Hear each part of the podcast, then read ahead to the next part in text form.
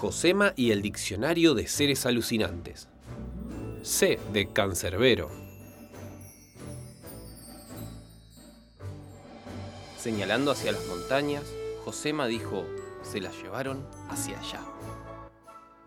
Bajó el dedo y miró a su derecha, al lugar donde había quedado el armario, oculto detrás de los túmulos y árboles.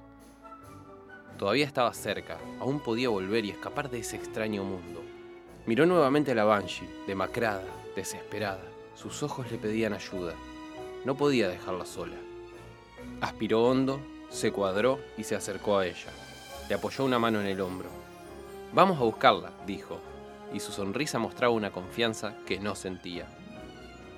Recolectaron todos los objetos que habían quedado en el campamento de las Banshees y los cargaron al carrito de supermercado. Empezaron a caminar, Josema empujando el changuito mientras la Banshee tiraba de él.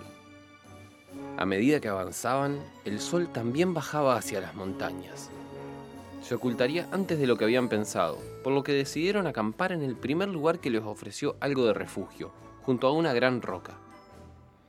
Armaron un pequeño campamento, extendiendo las lonas y elementos de las banshees. Josema recolectó leña y la muchacha encendió un fuego usando un pedernal que había entre sus cosas. La panza de Josema empezó a rugir. Hacía desde que había salido de la escuela que no probaba bocado. La Banshee se levantó y caminó unos pasos hasta encontrar un alto árbol cuyas ramas rebosaban de frutas.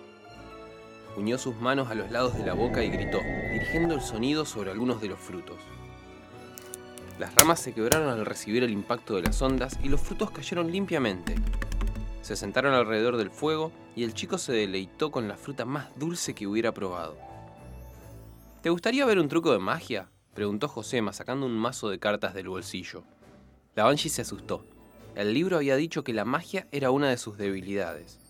No, no, dijo Josema intentando calmarla. No es ese tipo de magia. Mira. Extendió las cartas en un abanico entre sus manos, boca abajo.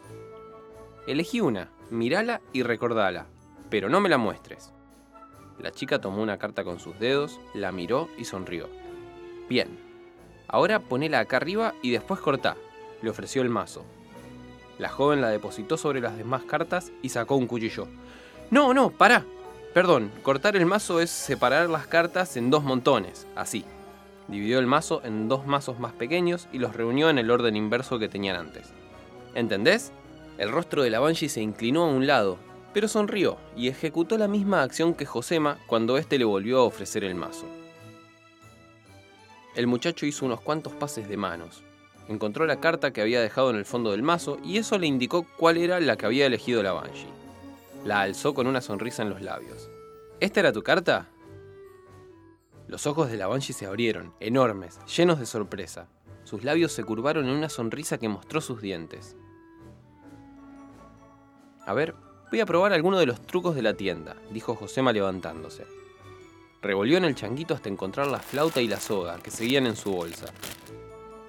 Leyó rápidamente las instrucciones del truco y se preparó. Tomó la flauta en sus manos, metió el pulgar en una argolla adaptada a la punta de una tanza que pasaba dentro de la flauta y llegaba hasta la soga. El objetivo era mover la mano suavemente al empezar a tocar y alzar la soga como si la estuviera controlando, imitando a un encantador de serpientes. Acercó la flauta a sus labios sopló y la soga empezó a moverse, sin importar que la tanza aún no estuviera tensa. Los ojos de Josema se ampliaron, sorprendidos. Desenganchó el dedo de la tanza, siguió tocando y la serpiente de soga empezó a deslizarse, moviéndose, siguiendo los pensamientos de Josema. Los dos chicos se asustaron. Josema tiró la flauta al changuito y la soga cayó al suelo, lánguida. Josema y la Banshee se miraron, el temor aún presente. Se acercaron al fuego, se acurrucaron e intentaron dormir. Unos instantes después, el cansancio tras el intenso día los invadió. Al día siguiente, continuaron su camino hacia las montañas tras desayunar más frutas. El camino era de tierra y las ruedas del changuito no giraban bien, por lo que ambos se esforzaban por empujarlo. No volvieron a mencionar el incidente de la soga. Al acercarse a las montañas, empezaron a escuchar un chillido que la Banshee identificó como los gritos de su madre, ahogados por las rocas. Avanzaron hacia el lugar del que provenían los sonidos, hasta encontrarse a la entrada de una caverna, donde se oían con más fuerza. Josema y la Banshee cruzaron sus miradas y entraron raudos, empujando juntos el changuito. A los pocos metros los recibió un enorme perro de tres cabezas, bufando y chorreando baba de sus mandíbulas y caminaba de un lado a otro. Una gruesa cadena salía de un grillete en su cintura y llegaba hasta el suelo, en el centro de la cueva, aunque le permitía moverse hasta ambas paredes. El animal gruñó, mirando hacia los jóvenes con odio, y ladró una vez con la cabeza central. La Banshee le gritó, buscando aturdirlo. Vieron cómo las ondas sonoras golpeaban contra el animal, moviendo levemente su pelaje, pero el intenso sonido no pareció afectarlo. La cabeza izquierda del perro se abalanzó hacia la muchacha, que seguía gritando. Josema empujó el changuito hacia ella. Las ruedas saltaron en el suelo de tierra y piedras, dejando caer algunos objetos en su camino, hasta impactar en la y arrojándola al suelo justo antes de que las mandíbulas se cerraran en el lugar que ocupaba hacía un instante. El changuito y todo lo que contenía se desparramaron en el suelo. Josema miró a su alrededor y vio la soga que había caído cerca suyo. Se abalanzó hacia ella y la arrojó a la cara central de la bestia. Lo golpeó en el hocico y cayó como chorreando por su cuello. La cabeza derecha buscó morderlo, pero él saltó a su izquierda, donde se encontraba el changuito tirado. Buscó desesperadamente hasta que el brillo de la flauta llamó su atención. La agarró y empezó a soplar, presionando los distintos orificios y rogando que volviera a funcionar como la noche anterior.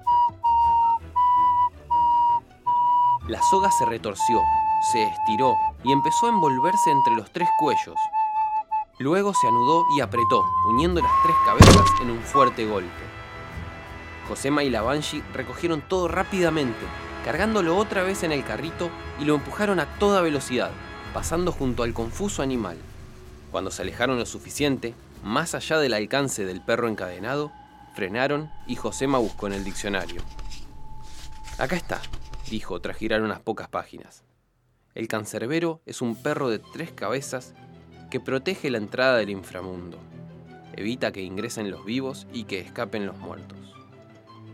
Un escalofrío recorrió a los jóvenes.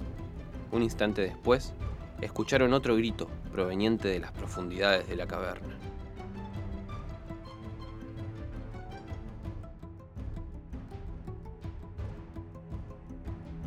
Si te gustó este relato, te pido que nos sigas y lo compartas con todas las personas que creas que lo pueden llegar a disfrutar. Muchísimas gracias. Yo soy Juan Mahamata de Libros que Amatan y esto es Josema y el Diccionario de Seres Alucinantes.